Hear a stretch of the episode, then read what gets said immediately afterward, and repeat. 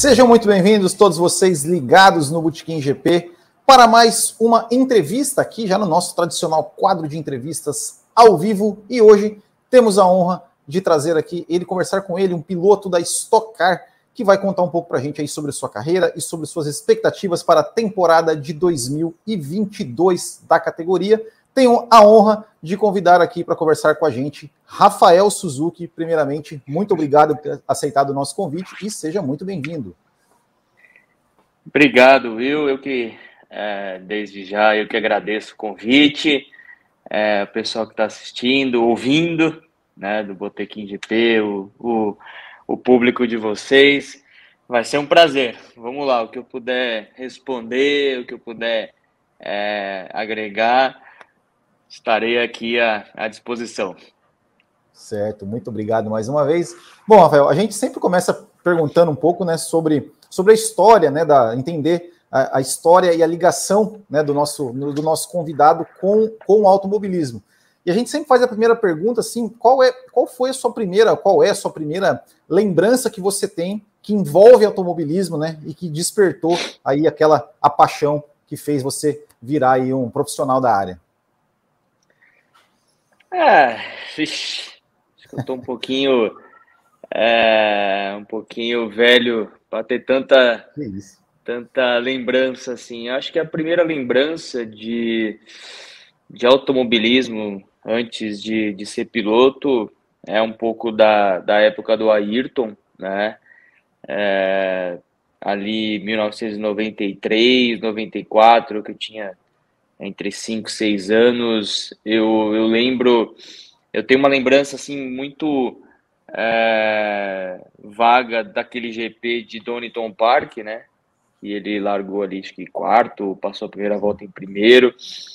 É, em 94 foi a primeira vez que eu assisti a Fórmula 1 de perto, que meu pai levou Interlagos, que eu fiquei ali no setor G, e eu lembro que esse dia eu nós caminhamos um monte, meu pai não conhecia Interlagos direito e, e, e ele parou no shopping Interlagos, que era 5, assim, 6 quilômetros ou mais de distância da arquibancada que a gente ia ficar.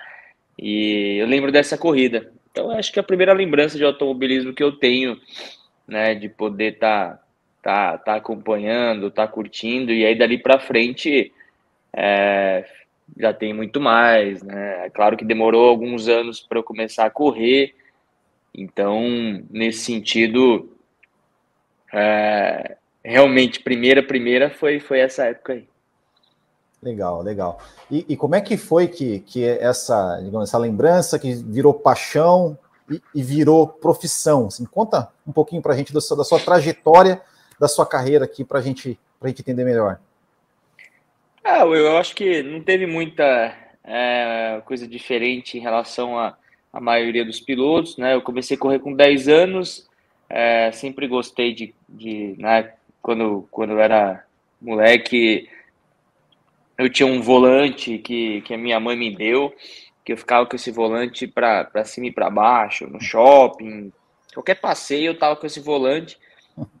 E aí, claro, com os anos meu pai foi percebendo que eu gostava muito é, de assistir corrida, Fórmula 1 principalmente, que eu ficava é, fingindo que estava dirigindo em tudo que é lugar que eu ia e tudo mais, até que é, com 9 ou 10 anos, uh, acho que eu ainda tinha 9, meu pai me levou para andar de kart indoor, né? Aqueles karts de aluguel. Na época era uma febre, né? Em São Paulo tinha muitos, assim, era uma era moda, né?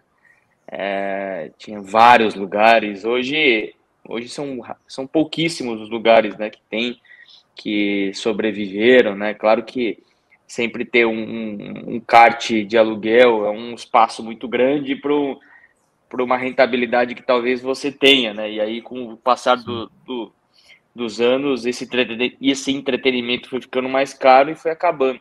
Mas eu comecei nesses karts de aluguel e aí depois fui, fui na Granja Viana, é, através de um, de um primo meu, que conhecia lá, e aí quando eu fui lá a primeira vez, eu já fiz a minha primeira corrida, e ali para frente compra kart, arruma mecânico e tudo mais, e então eu comecei com 10 anos mesmo, em 1998, a correr de verdade, né? Claro que é, sempre foi levado muito a sério, né? É, nunca tratei isso como uma brincadeira de fim de semana e dali para frente, é, de verdade, nunca parei, né?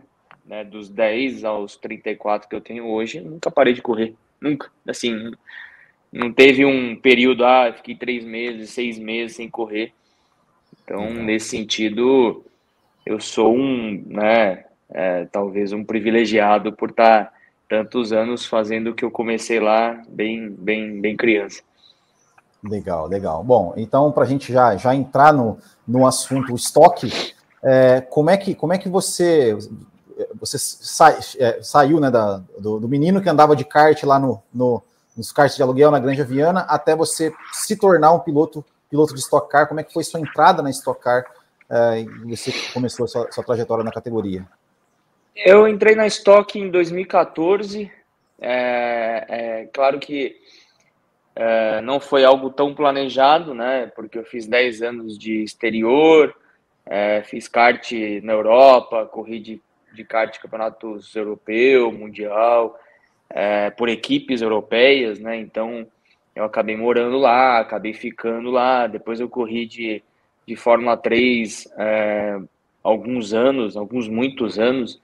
É, corri um campeonato na Ásia de Fórmula 3, um campeonato asiático, que na época era, era um campeonato menor.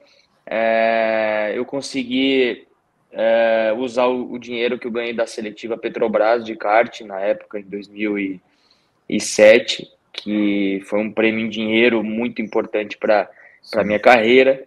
É, depois eu fiz anos de Fórmula 3, fiz dois anos de Fórmula 3 é, na Alemanha, né, que eu corria por uma equipe inglesa, morava na Inglaterra, corria na Alemanha, que era um campeonato alemão, mas também tinha corridas fora, fora de lá. Uh, depois eu fui para o Japão, né, por uma oportunidade, fiquei dois anos de forma, corri Fórmula 3 no Japão. Uh, teve um ano de Fórmula 3 na Alemanha que eu fiquei em terceiro, teve um ano de Fórmula 3 no Japão que eu também fiquei em terceiro.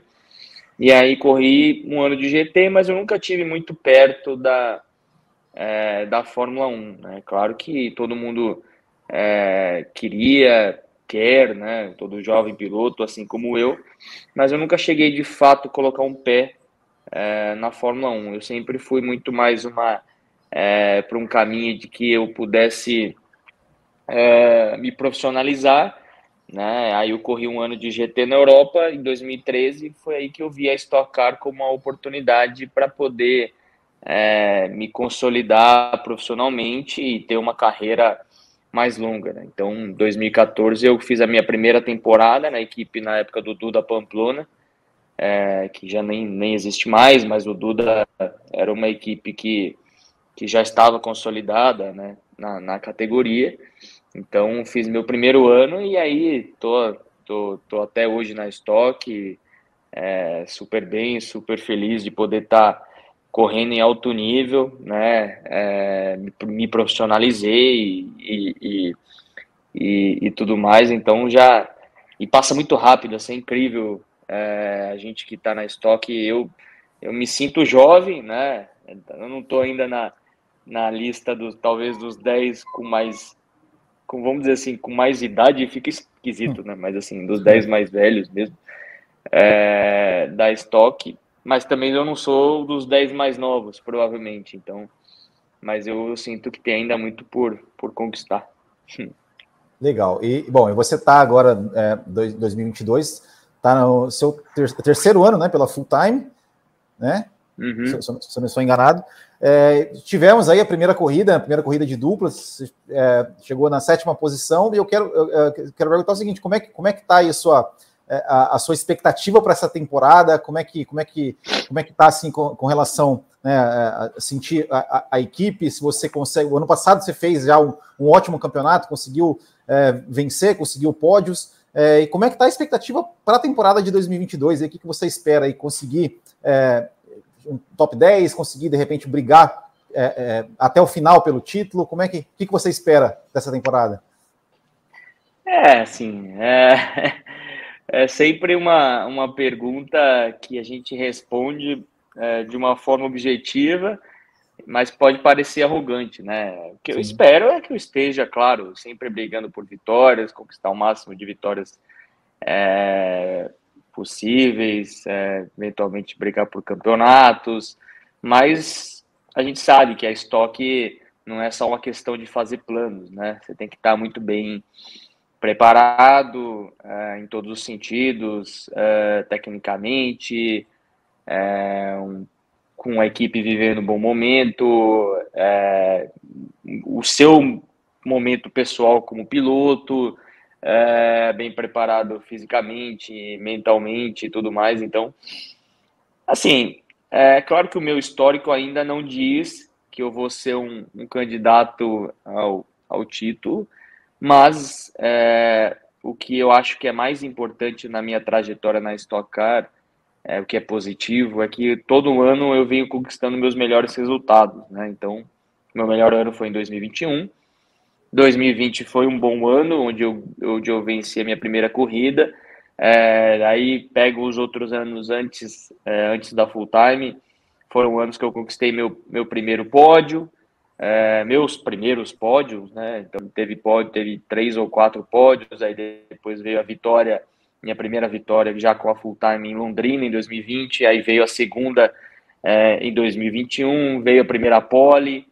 Então eu espero que esse ano, é, no mínimo, né? Eu não quero é, dar um passo para trás, que esse ano eu consiga continuar crescendo nos meus números e na categoria. Mas é claro, não dá para dizer assim, ah, então se ano passado eu ganhei, nos últimos dois anos eu ganhei uma corrida, eu quero ganhar duas. Eu quero ganhar muito mais, né? Eu quero conquistar muito mais. Mas ao mesmo tempo que isso pode parecer de uma certa forma é, fácil, né? E, ou arrogante, não é o caso. É só uma questão pessoal de, de objetivo e, enfim, né? Resumindo, estar o mais para frente possível. Claro, né? Eu não esperava que se fosse assim, é. não, eu quero chegar lá para trás. É, é, quero chegar em último. É, eu quero, quero ter o meu pior ano, né? Senão é... Não, com certeza. Meio clichê, Bom, e... mas a gente responde. É, o, o, o, Rafa, é, e, e, olhando, né, é, esse grid, esse grid bem recheado da Stock Car, né, de, de, de talentos jovens, é, um pouco mais, um pouco não, é, digamos, não tão jovens assim, mais experientes, uh, equipes. Uh, quem, quem, você você acha assim que nesse ano que está que tá vindo mais forte? Você acha que, por exemplo, o Gabriel Casagrande ele é um cara que, que tá, seria hoje o principal favorito, é, o cara a ser batido, né, por, pelo fato de, de ter vindo de, de, conquista de título e já ter vindo forte ali para é, na primeira etapa? Ah, acho que você já perguntou um pouco, é, um pouco respondendo, né? Claro, o Gabriel é, é o grande é, favorito, né? É o piloto que aí tá, tá, tá, tá na melhor fase, a equipe uma fase excelente também. Até porque um ano acabou engatando no, no outro, né? Se a gente parar para pensar, é, a gente correu em dezembro de 2021, ali no dia 10, 15, de fevereiro de 2022 já está correndo, então é meio que, apesar de ser temporadas diferentes, é quase que uma continuação, né? Um, um gap entre uma corrida e, e, e, e, outra.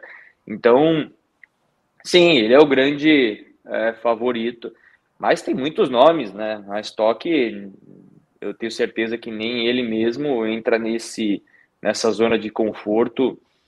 É, putz, se eu for citar todos os nomes aqui de pilotos que têm chance de ser campeão, é, é capaz de eu cometer uma gafe aqui e deixar alguém de fora, que com certeza eu penso que tem chance. Mas é muita gente, né? Deve ter uns 10 nomes aí, brincando, né? De que ninguém vai ficar surpreso se um desses 10 nomes que eu, né, a gente citar for campeão, né? Tem, tem, tem lá o, o, os pilotos do Meinha, né?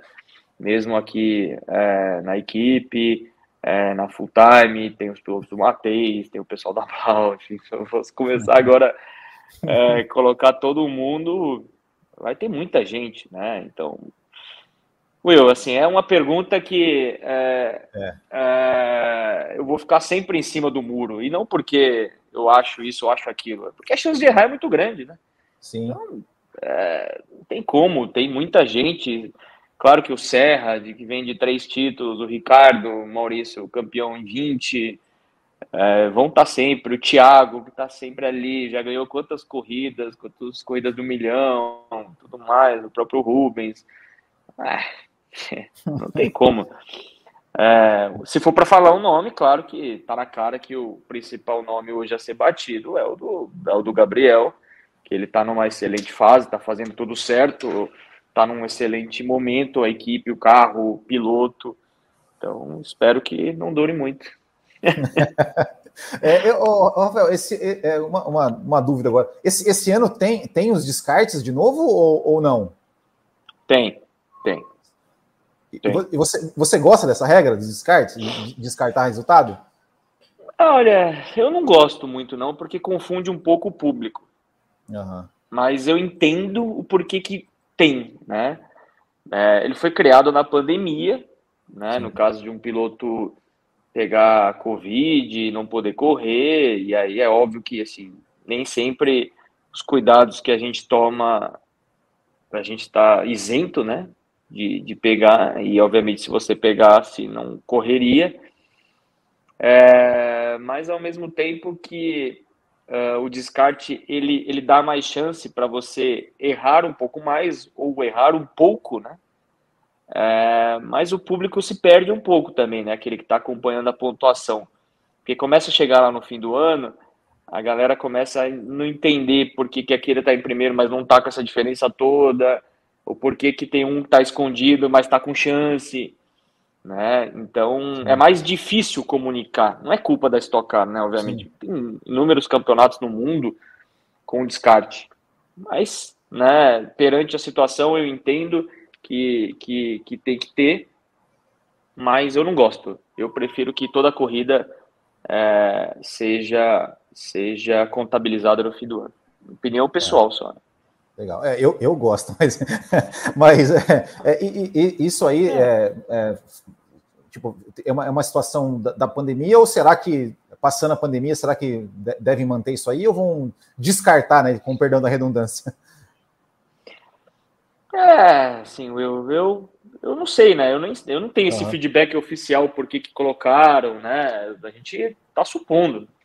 Sim. É, mas, assim, é difícil você também ver um campeão que não merecia ou porque é, descartou muito, né?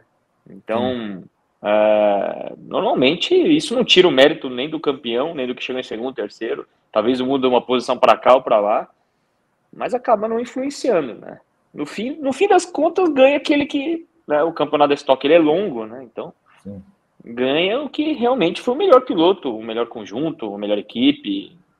E aí, no fim das contas, né, é total mérito. Né? Talvez o descarte ele faz com que mais pilotos cheguem disputando, né, com que mais pilotos visualizem isso, com que o público é, tenha essa, essa, essa, essa questão de, poxa, quantos estão disputando, e aí quanto mais pilotos chegarem no fim do ano disputando o campeonato, obviamente é melhor para o campeonato, né? Então, entendo. Mas é assim, de novo, é opinião pessoal, é, eu acho que devia ser pontos corridos, né? Como era antigamente, porque aí o piloto não chega uma é, porque aí o piloto não muda a estratégia. Toda corrida é importante, né? Sim. Mas se o piloto está indo muito bem, chega uma hora que ele começa a querer é, ir bem numa corrida e já descartar outra. E isso aí que esportivamente algumas vezes não é tão legal. Né? Então ele abastece menos numa corrida para poder né, ter mais vantagem, somar aqueles pontos e garantir, já, já que ele sabe que ele vai ter que descartar uma corrida com é, uma outra corrida com menos pontos. Né? Então, mas assim, nunca reclamei dos descartes e quem sabe, né? Eu tô falando um negócio aqui e possa precisar deles no fim do ano. pois é. é. E, Rafael, a próxima etapa, né, é, é, etapa de Goiânia, que vai ser no circuito que vai ser um anel externo.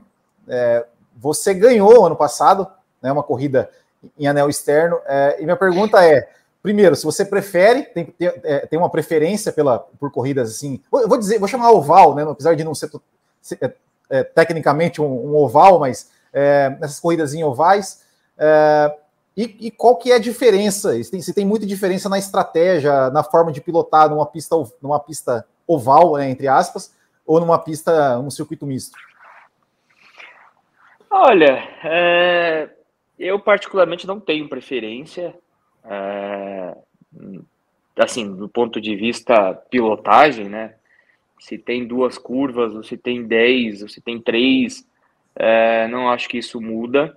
É claro que a dinâmica da corrida fica mais agitada, né? As corridas ficam muito mais disputadas, os carros ficam muito mais perto, tem muito mais influência do, do, do vácuo, né?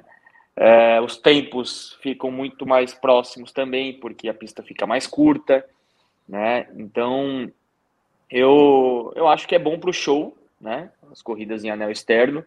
É chamar de oval é muito esquisito, né? Porque você é. fala pro Tony, por exemplo, que uma corrida oval, ele vai querer matar a gente, né? Porque oval é outra coisa, né? Sim, Na cabeça sim, de quem sim. já correu de Indy. É... Mas, é... claro, estou brincando, né? No sentido é... literal da história. Mas assim, as corridas ficam mais dinâmicas. O fato do, de eu ter ganho uma corrida no anel externo, né, em Curitiba, que tá longe de ser um oval, né? Tinha uma chicane no fim da reta. Sim. uma curva.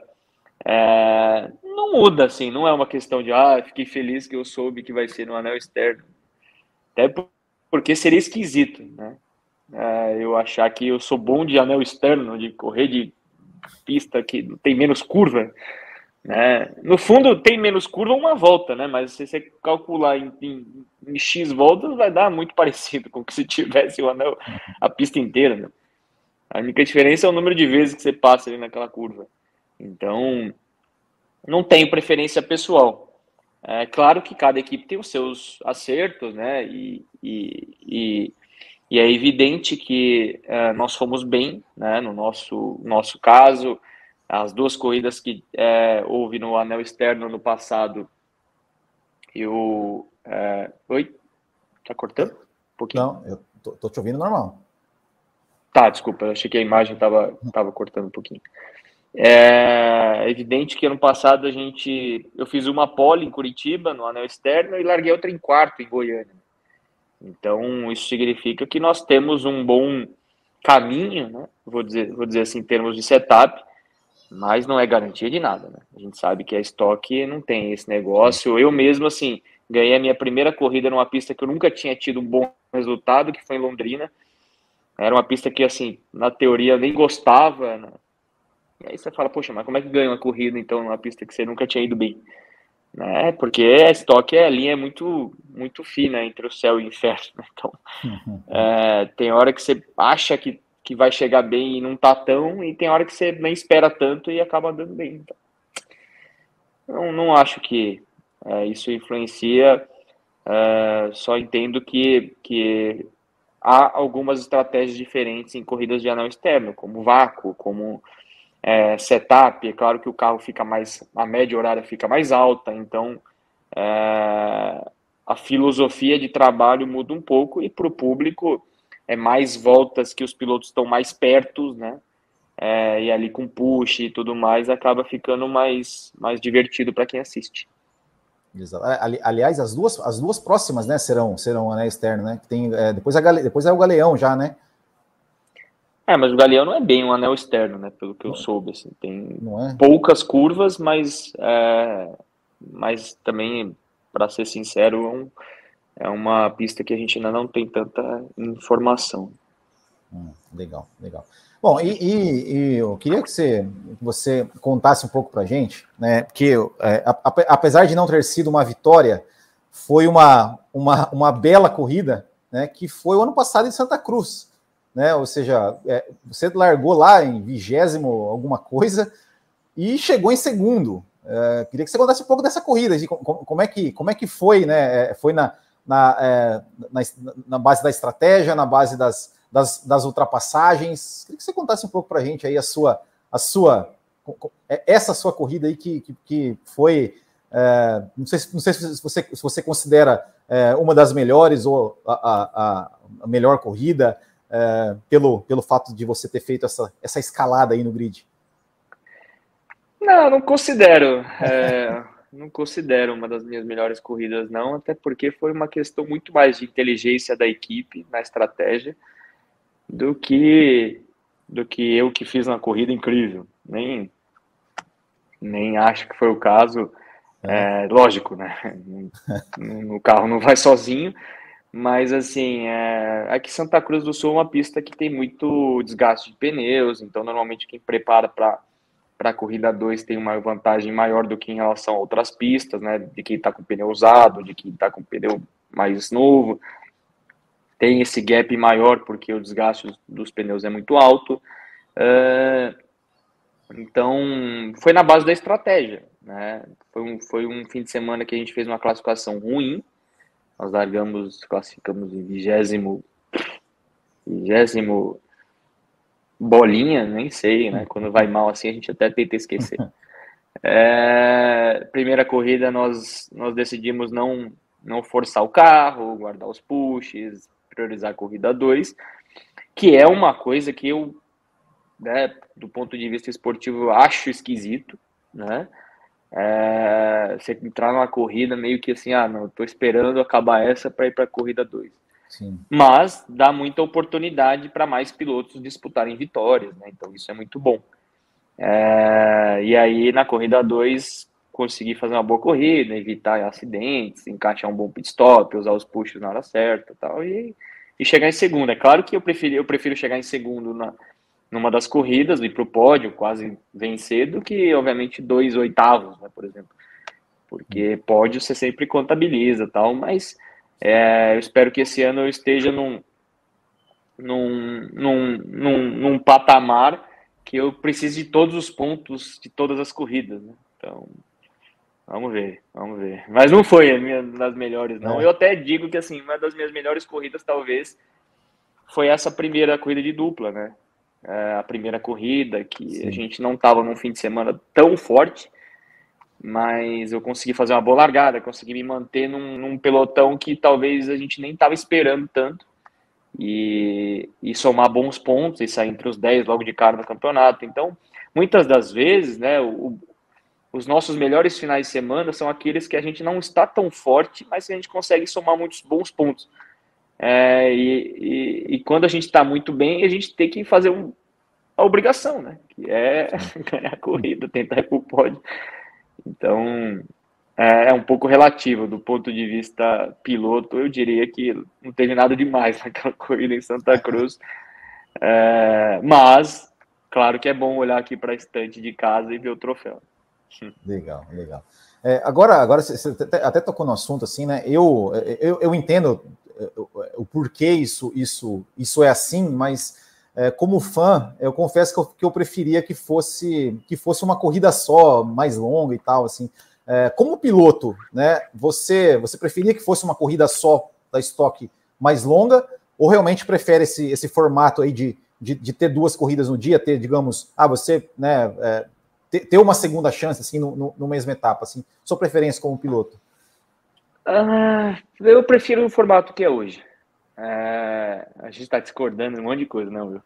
Mas que é, é, não, eu prefiro o formato que é hoje, dá mais oportunidades, é, faz o campeonato ficar mais divertido, mais agitado.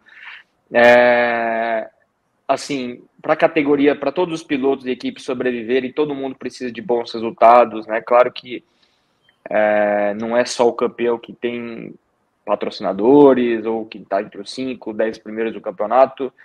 Mas assim, você precisa de bons resultados em algum momento, né? Não dá para ficar o ano inteiro lá é, sem beliscar, né? E o formato atual ele, ele, ele dá essa, essa, essas oportunidades para quem de repente não está num ano de performance tão boa, é, ou para quem ainda não foi para o pódio, não ganhou uma corrida.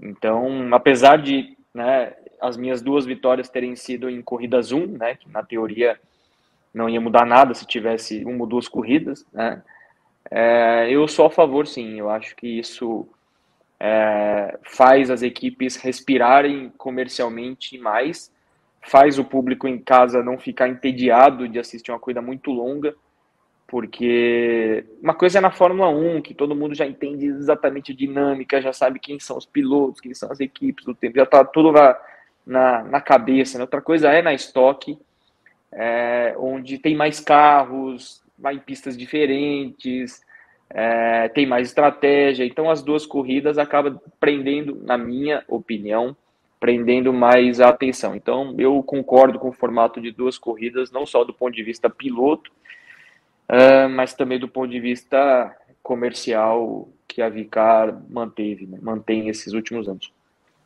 Mas não dá para ser um pouquinho mais longa, pelo menos uns 40, 45 minutos, né? Seria. É, aí claro que dá, né? Claro que sempre dá, né? O carro tem é, mais tempo de, de durabilidade.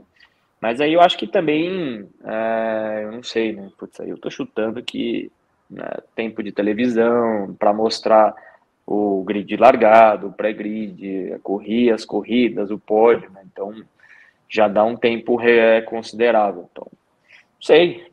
Claro que poderia ser duas de 45, enfim, uh, duas de 40. Do ponto de vista técnico, eu acho que, claro, não poderia ser duas de uma hora, né? Com certeza isso Nossa. não poderia ser, né? porque nós não temos pneus, por exemplo, para número de jogos de pneus é tudo calculado, né? Para durar as corridas que a gente tem. Mas é, e também ficaria um investimento talvez das equipes mais alto, né? Se o tempo de corrida aumentasse muito. Mas tá do jeito que tá. Ah, mas seria ótimo. seria ótimo duas corridas é. de uma hora, 45 minutos para nós, né, que somos fãs, assim. É, e, e, e, até agora, é, uma, uma questão é, sobre, sobre é, olhando para quem é fã, né, porque assim, eu ano passado, eu, eu, eu até fiquei um pouco, um, um, pouco, um pouco bravo com a Stock Car, porque eu falava assim, poxa vida, é, você chegava, assistia a corrida, né, e aí tinha, tinha esse, esse, esse regulamento, né, do Ó, você tem, faz a corrida 1 e o, o a largada da, da, da, corrida 2 tem a ver com o resultado da corrida 1. Mas aí chegava à noite, o resultado da, o resultado da corrida 1 mudava. Né? Você até chegou a, so, a sofrer com isso, né? É, como é que, como é, primeiro, primeiro assim, como é, como é que foi, né, esse, esse, esse processo, essa, essa angústia, né, de você vencer na pista e depois é, é, tirarem, né, quererem, quererem tirar essa vitória de você, é, e se, e se, é, é, você tem algum conhecimento, eu sei que isso é mais parte de CBA do que necessariamente da estoque, é, de, de ter feito algum, algum tipo de, de trabalho de melhoria nesse, nesse sentido, para evitar, analisar mais rápido as punições, alguma coisa assim, para evitar esse tipo de problema que, que, acaba influenciando, né? Ou seja, você é, é, eliminou, é, desclassificou ou puniu alguém na, na, corrida 2, na corrida 1, um, depois que aconteceu a corrida 2, teoricamente não. É, é, é, teoricamente não, né? Faz muita diferença, né? É. É, sim. Eu, eu, obviamente, passei por isso, né? Fiquei um mês uh, com uma, uma chancela de que eu ganhei uma corrida trapaceando, né? Nós ganhamos, né? É, não foi legal, não foi legal. Acho que foi uma das experiências piores que eu tive profissionalmente, né? Demorou exatamente um mês para chancelarem oficialmente a nossa vitória, apesar de que internamente eu sempre acreditei na equipe, é, de que a gente não tinha feito nada errado, né? É, mas assim, automobilismo é assim desde sempre, né? tem essa questão técnica que precisa ser vistoriada, é, tem mudanças mesmo na Fórmula 1 acontecem, elas podem acontecer menos, podem, né? Eu entendo o público de ficar, é, assistiu a corrida e lá depois de cinco horas olhar no, no Instagram, no, site, de que mudou o vencedor, ou mudou fulano, ciclano. Entendo e acho que é, isso todo mundo está ciente, tanto os pilotos, equipes, promotor, confederação de equipe precisa melhorar. Espero que melhore, né? Eu acho que todo mundo está se esforçando para isso, né? Para as punições acontecerem durante a corrida, né? Claro que punição existe em todos os esportes, né? Isso que claro também. Sim. Mas assim, é, eu entendo que precisa ir embora para casa sabendo o resultado. Né? Não ficar essa questão muito do, do, do entre aspas, do tapetão. A Fórmula 1 tem algumas punições que acabam virando para o grid largada, né, da, da corrida seguinte, acho isso uma ideia boa, e a Stock já havia adotando, Stock Confederação, né, a CBA havia adotando isso, uh, mas algumas coisas não podem passar ao mesmo tempo ilesas no sentido do, do resultado. Você não pode utilizar, um, por exemplo, um push na um botão de ultrapassagem num, num, momento que não pode ganhar a corrida e ser punido depois. Né? Sim. Isso não pode, né? tem que ser punido na hora. E isso tem acontecido também. É assim, é, ninguém gosta disso, não é benéfico para ninguém, né? É, também não acho que o que aconteceu comigo foi uma perseguição. Uh, não levo por esse lado, mas foi sim uma, uma injustiça e foi provado, né? Por eles mesmos, né? Por quem fez sim. a vistoria. Quem fez a vistoria foi quem chancelou a, a nossa vitória. Mas, assim, numa forma de, de evolução, mudar procedimentos, né? Claro que é, a gente foi chamado até de criminoso, né? Porque essa é. história aí de que adultera combustível, tal, um combustível que Tribunal que... da internet também, né? Tem muito, tem muito é, isso. Né? Assim, putz, é, foi chato, doeu, passou, vencemos, ninguém vai tirar isso mais. É, foi comprovada a, a, a, justiça, porque a justiça foi feita. Uh, e foi, né? Então, eu espero que realmente isso melhore. Acho que todo mundo pensa da mesma forma, então não é uma questão de que tem alguém é, dentro da categoria que re, está remando contra. Mas, de novo, né? Quando você envolve máquina, como não só Stock Car, Stock Light, Fórmula 1, kart, sempre vai ter alguma coisa em termos de vistoria técnica, né? Principalmente, que pode acontecer depois, né? Então, não dá muito para vistoriar tudo antes da corrida, né? A Stock Car tenta algumas vezes, mas não tem como, né? Porque você troca um pneu no meio da corrida, você faz alguma mudança, enfim. Né? Então, eu espero que melhore, acho que está melhorando e, e tomara que o público não, não fique incomodado, mas o público também tem que entender que muitas das vezes o, o piloto, a equipe, o promotor ou a própria confederação, por causa de uma pessoa que estava ali na vistoria mudou o resultado. Né? E aí existe uma, uma, uma hierarquia, um procedimento que não pode, por mais que assim, ah, você desclassificou alguém por uma questão técnica, mas depois de duas horas a pessoa que desclassificou achou, não, não, putz, não, acho que não era aquilo, não dá mais para voltar atrás. Agora tem que fazer todo, Sim. todo o, o, o procedimento, mas tomara que, que não aconteça mais. Não espero que ninguém passe o que eu no que nós passamos. É claro que teve, aconteceu outros casos, é por isso que eu falo, não foi uma questão pessoal, mas que não aconteça mais mesmo. É, com certeza, com certeza, porque realmente, se eu não me engano, acho que as duas primeiras etapas do ano passado, ou, teve, teve essa questão de uma punição na, na corrida 1, e depois que só foi dada depois, e, e realmente foi, foi para nós fãs, assim, foi muito, claro, para os pilotos, obviamente, muito mais, né, mas para quem assiste, realmente foi, foi muito ruim. É, agora, ó, ó, Rafael, falando um pouco, é, é uma, é uma, coisa assim que eu sempre, eu sempre gosto de perguntar para quem está envolvido né, no, no automobilismo, é, principalmente aqui no Brasil. É, a gente vê né, é, é, a Stock Car, uma categoria consolidada, um sucesso enorme, grandes pilotos, grandes empresas, grandes, grandes marcas, um grid sempre cheio.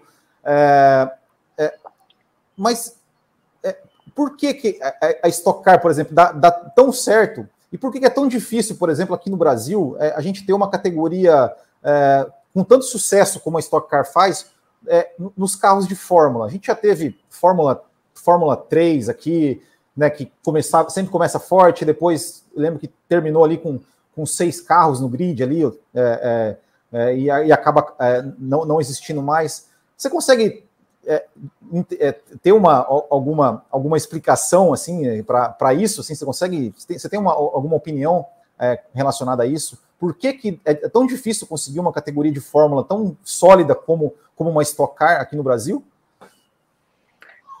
Ah, Putz, eu, eu, eu tenho sim uma opinião. É, eu acho que é uma tendência no mundo inteiro, né? Por uma questão comercial, né? As categorias de turismo têm uma vantagem no sentido comercial, comercial, comercial, no sentido é, né, mais exposição. Os carros de turismo são maiores, né? As marcas ficam maiores, ficam mais, mais, mais visíveis. É, tem mais apelo com, com os carros de rua, né? Em relação aos carros de rua.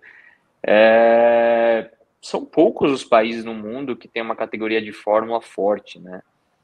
É, Fórmula 1 não é uma categoria de um país só, é uma categoria mundial. A Fórmula E também. É, tem a Super Fórmula no Japão, que, que é uma categoria top Fórmula, mas não é a principal categoria do automobilismo japonês. Lá é o Super GT. Uh, os Estados Unidos tem a Indy, claro, que é uma categoria top, mas ao mesmo tempo que também tem outra categoria muito forte, que é a NASCAR.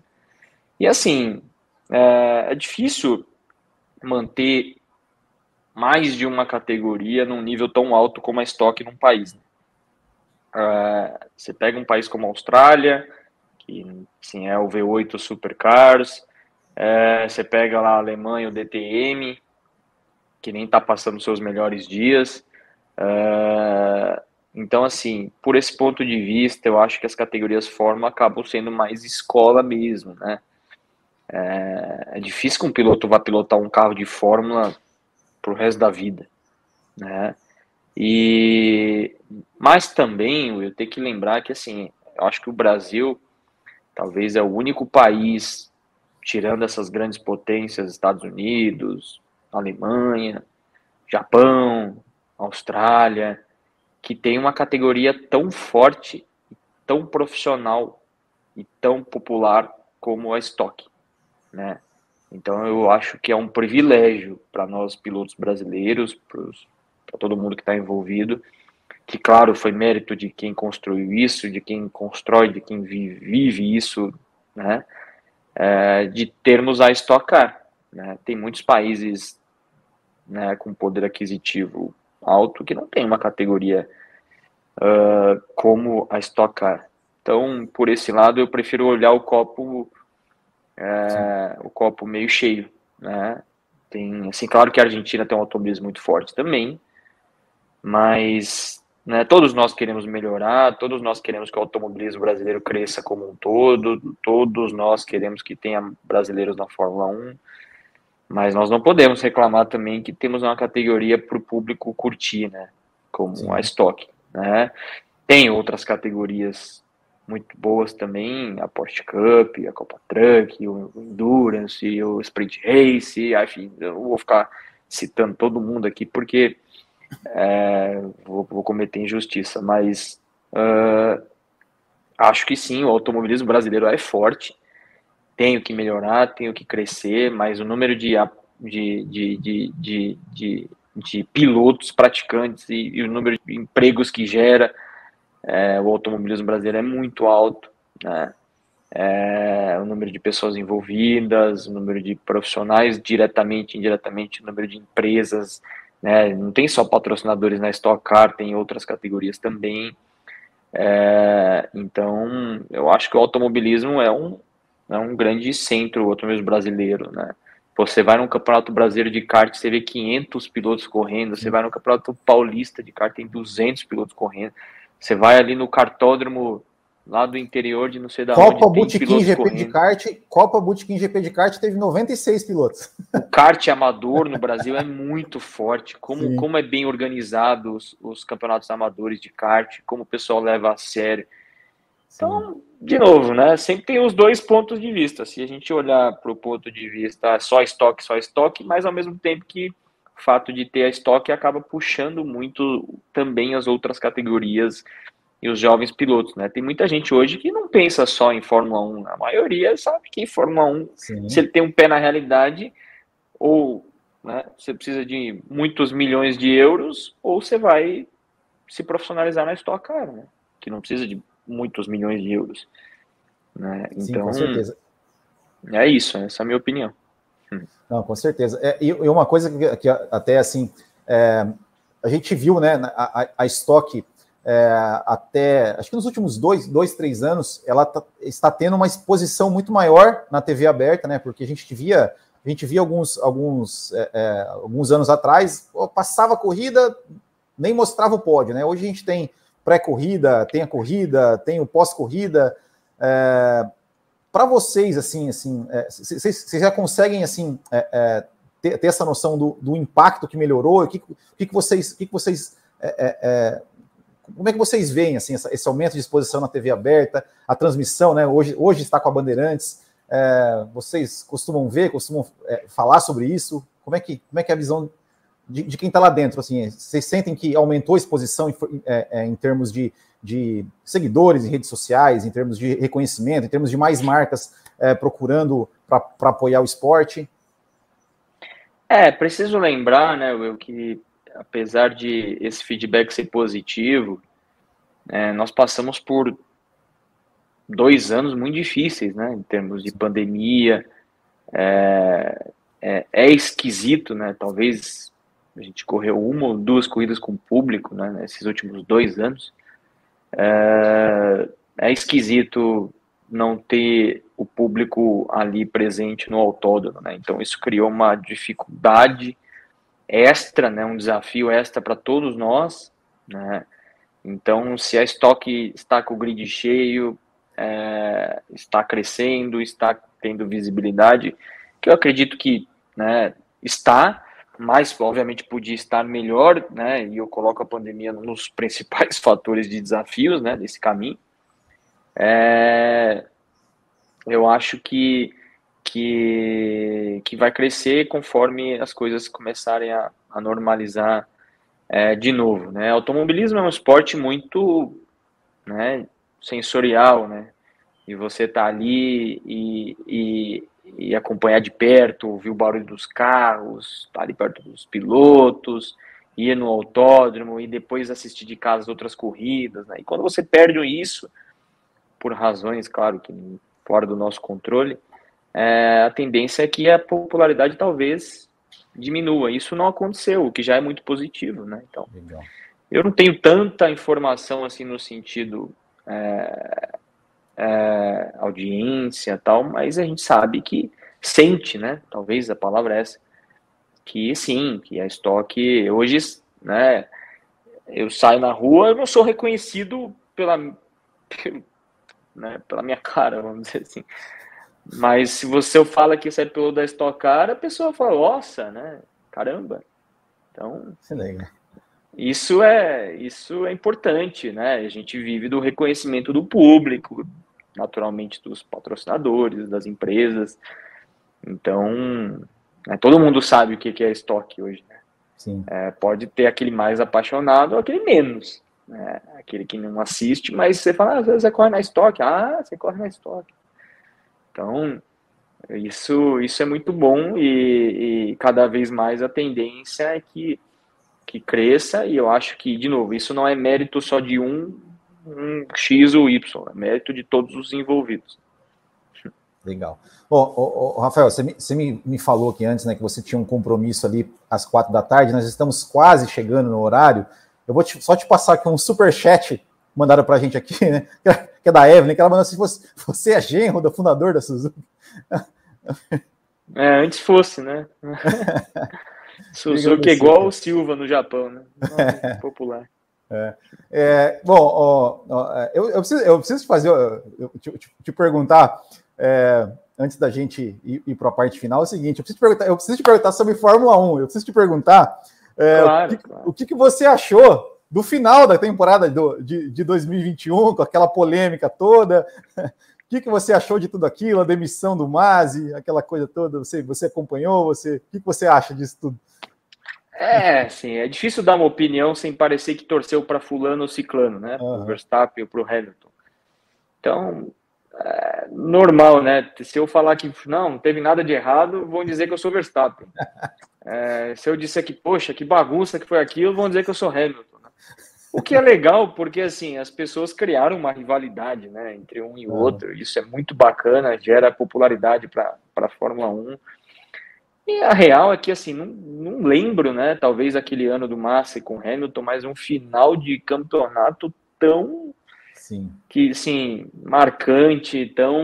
É, até mesmo aquele que tanto faz se ganhasse um ou outro, parou para assistir, né? É, então, assim, do ponto de vista técnico, eu acho que houve uma confusão.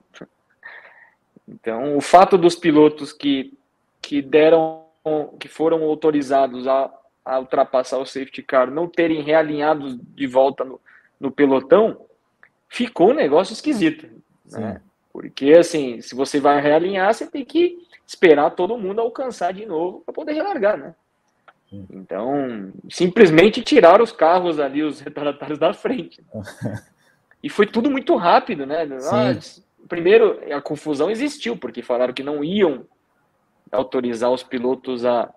a eu, eu, assim, eu tô assistindo, mas eu não parei para analisar, né? Eu, eu, lembro que a gente estava na estoque até nesse dia, né?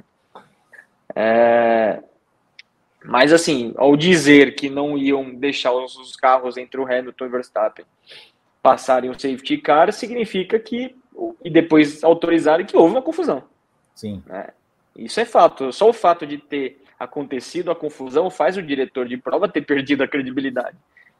Né? Então, ele mudou a decisão. Isso é fato. Né? Alguém cutucou ele e falou: não, é, não é assim assado. E isso gera todo um transtorno né, para o piloto, para a equipe. Né? O, o Hamilton se se viu numa posição assim, não, vou, ganhei, ganhei, porque o cara não vai conseguir passar cinco carros em uma volta. Ao, ao, ponto que do nada, não, agora perdi. Né? e aí o Verstappen, naquele perdi, mudou para opa, agora tudo que vier é lucro. Né?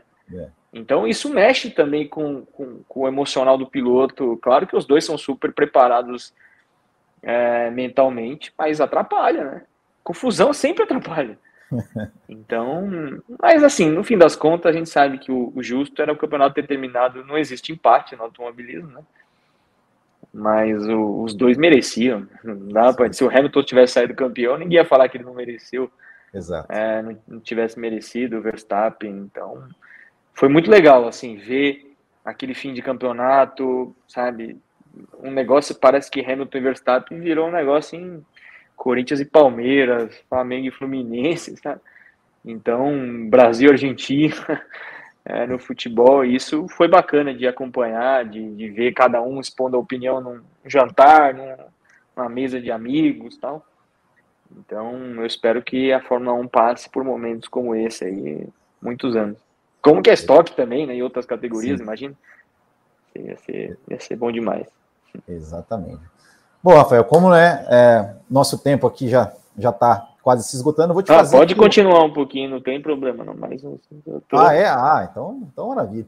É, bom, bom, só, só, só é, a Eve mandou mais um aqui falando do, do, do Drive to Survive, né? Que, que, que... Você, você assiste, você assistiu o Drive to Survive? Assiste a, a série da Fórmula 1? Chegou, chegou a ver? Gosta?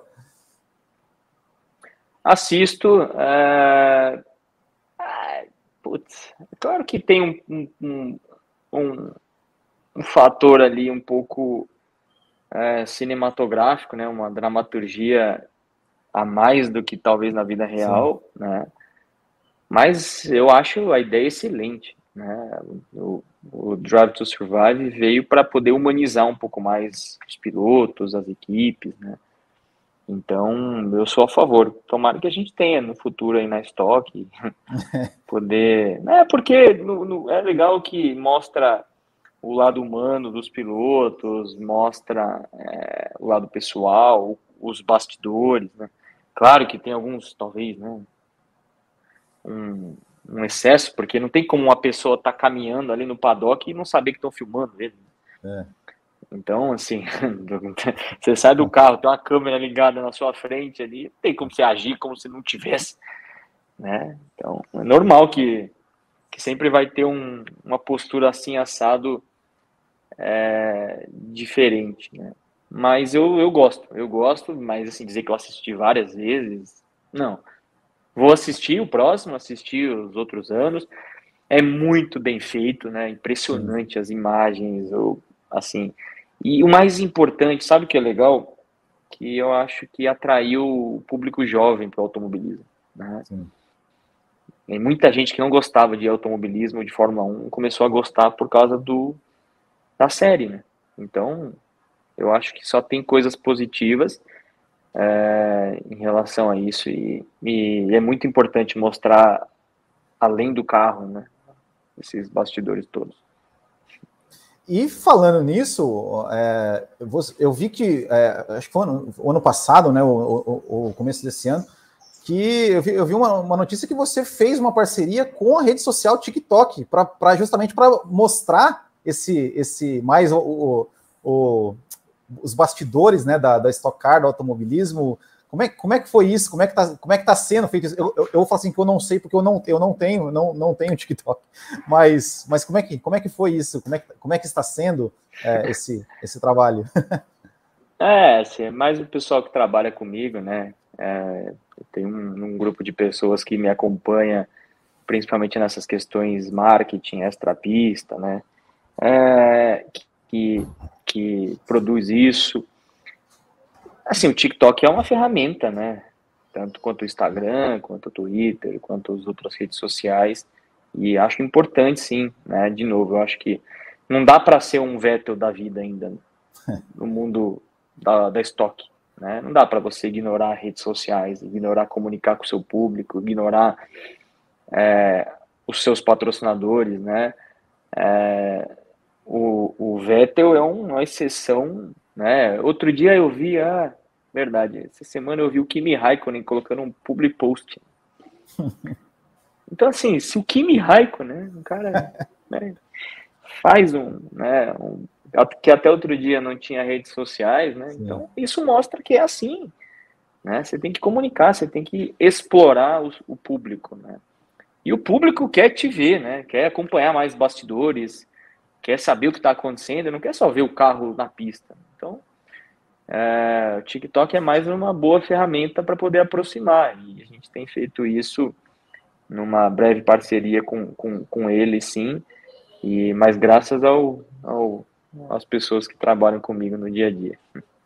Legal, legal, muito, muito, muito bacana, muito bacana. Mas é, é, é, eu falei, eu não, eu não tenho TikTok assim, porque eu, nossa, com, com novas redes sociais, eu, eu, eu, sempre sou os últimos a abrir, assim, eu sempre fico, eu fico para trás nas, nas, nas, novas redes sociais.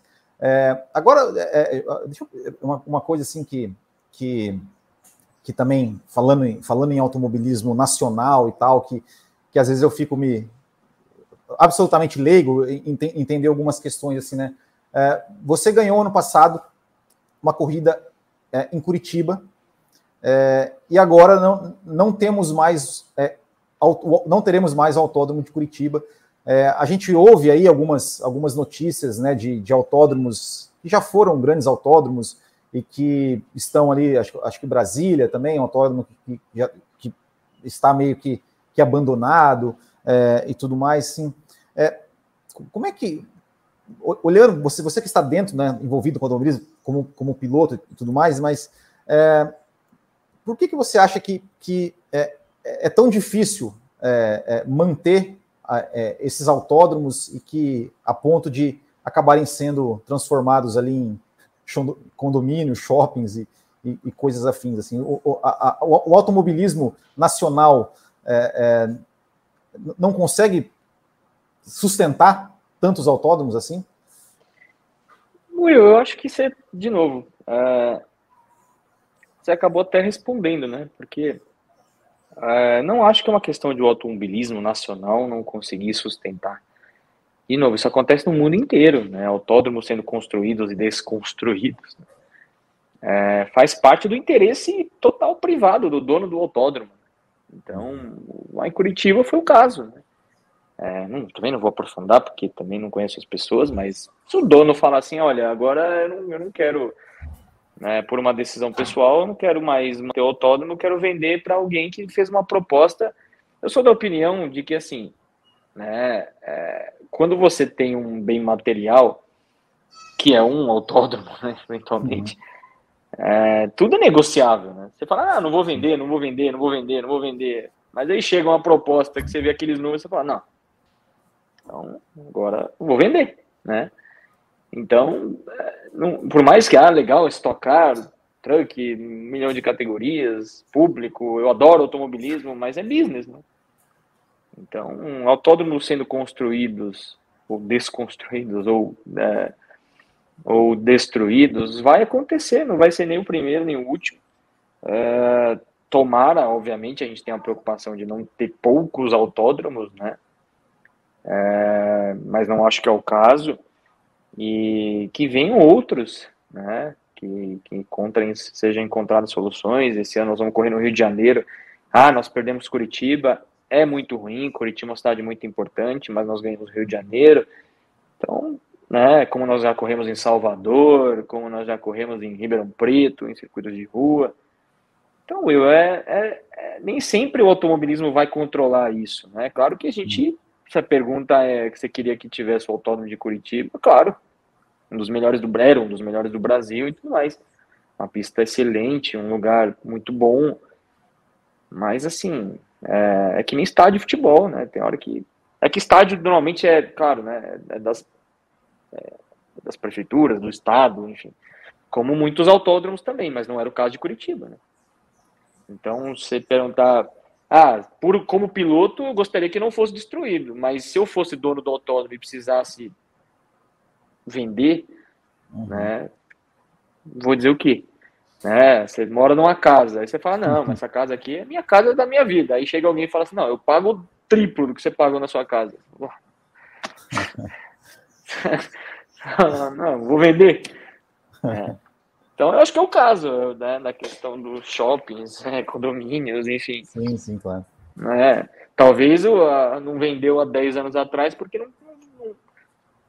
ninguém pagou que o cara, o dono, né, os proprietários, enfim, não sei como é um, dois, vários, pagaram, mas é, pro automobilismo é ruim, claro, mas né, não há o que fazer, né? Não há o que fazer. Quando é uma questão assim, órgão é, que nem teve a história de Interlagos alguns anos atrás, tal, aí é um pouco diferente, né? Porque assim, Interlagos tem não que Curitiba não tivesse, mas tem Fórmula 1, mexe com recursos quanto de turismo vem para a cidade, é um lugar de eventos e tudo mais. E assim, tem tantas outras coisas que precisam, talvez, né, é, de mais atenção do que acabar com o autódromo. Né? Então, mas quando é privado, aí é de quem é proprietário, né? Então, é, eu não sou obrigado a correr sempre, é, mais 10 anos, assim como o dono do autódromo é obrigado a manter o autódromo mais 10 anos. Então, eu acho que nada demais. Assim, né? Legal, é. É, é, é, é, bem isso mesmo, né? É, eu sei que para muitos fãs ali ficam, né? Tem, tem a paixão, aquela coisa, fizeram até, mas é, isso que você falou, né? O cara é dono, ele, ele vende se ele quiser, né? Não tem, não tem muito que. Então, eu, eu tô assim, né? Claro que eu não, eu não sei de dentro para fora o que aconteceu, o que foi prometido, o que foi combinado, né? Eu não tô nem dando um exemplo do sim, autódromo de Curitiba, tô dando um exemplo se eu tivesse um autódromo meu, ó, só meu. Eu uhum. construí isso Agora eu quero que vire um shopping, aí é problema meu, né? Sim. Agora, lá de Curitiba, se foi exatamente isso, ou se teve outra, eu já né, nem prefiro entrar nesse tipo de, de, de mérito, né, de polêmica. Sim, sim, claro. É, e, e uma, uma, uma, pergunta agora, agora básica da, da, da, da Stock Car aqui, para quem não, não, não, não conhece, não acompanha, ou mesmo para quem acompanha, mas não tem muito acesso à informação. É, Quanto, hoje, uma equipe de Stock Car, qual a estrutura de uma equipe de Stock Car? Assim, quantas pessoas trabalham? Que, que, é, como é, que, como é que, que funciona uma, uma equipe de Stock Car?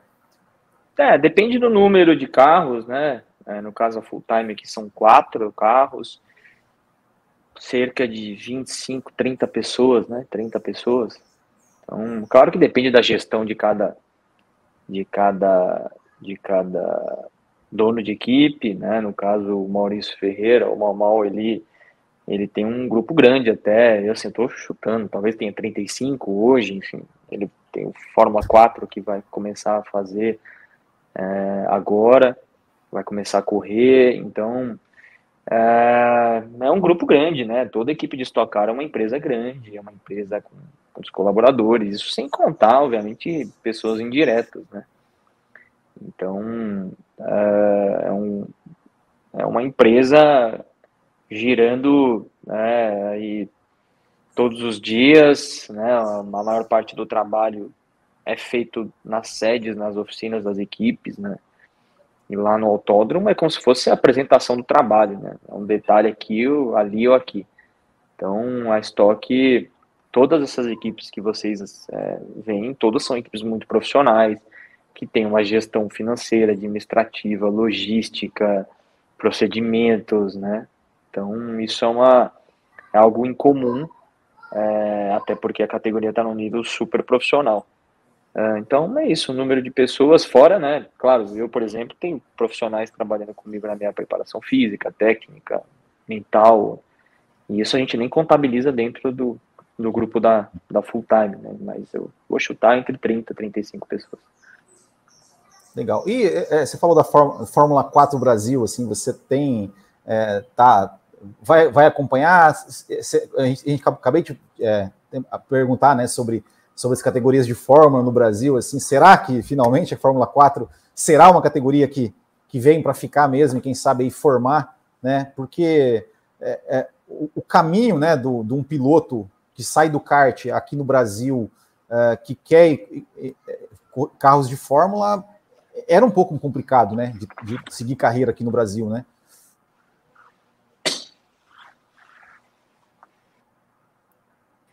Tá me ouvindo? Eu acho que veio para ficar sim, eu acho que precisa, eu acho que o Fórmula é um carro que forma muitos pilotos tecnicamente. Uh, o Brasil sempre foi forte em categorias de base de Fórmula, né? Aí teve um hiato aí muito grande uh, esses últimos talvez 10 anos, né? Uh, e assim, com a gerência da Vicar, né, com, correndo no mesmo fim de semana da Stock Car, o que, que os pilotos vão fazer depois da Fórmula 4, se vão seguir o caminho da Stock Car, se vão seguir o caminho da Fórmula 1, se vão para os Estados Unidos, se vão para outros lugares, a gente não sabe, né? Isso não é uma regra, cada um decide o que, o, o, o que faz, mas acho que vem para ficar assim, acho importante trazer essa, é, é, essa garotada aí, meninos, meninas, é, os, os jovens pilotos, para poderem é, competir entre eles e crescerem tecnicamente, né? Até porque a gente precisa dessa, dessa talvez fugiu a palavra, dessa é, essa atualização, né, obviamente, e, e, e, ter o que é mais de moderno no mundo, então eu acho que a Fórmula 4 vem, vem para ficar assim, né, já já já está mostrando que pelo número de pilotos, né, no número de vagas que tinha, tá, tá tudo muito é, indo muito bem, né? E vai ser interessante estar ali na Stock Car e nos tempos, nas horas que não tiver alguma coisa, compromisso de assistir as corridas e tomara que as corridas sejam sejam muito boas, até porque a maioria das equipes, a maioria não, né? As equipes de Fórmula 4 são equipes de Stock Car, né? Então a molecada já vai poder trabalhar com, com, com, com as mesmas pessoas que, que, que, que está lá na outra ponta, né? Vamos dizer assim. Então, Eles vão acompanhar, o, o, calendário vai acompanhar o calendário da Stock? Sim, sim. Ah, que legal. Ah, não sabia dessa. Que legal. Ah, é. então, vai ser, então vai ser muito top.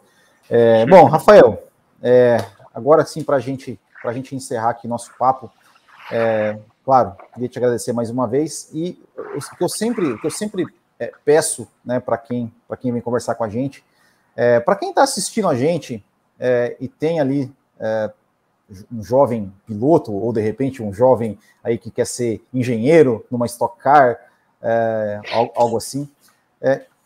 Você teria alguma, alguma dica para que a pessoa conseguir aí, assim como você conseguiu é, realizar o seu sonho profissional de ser piloto, é, o que, que você diria para quem está começando na carreira e tem esse sonho aí também de ser um dia ser profissional do automobilismo?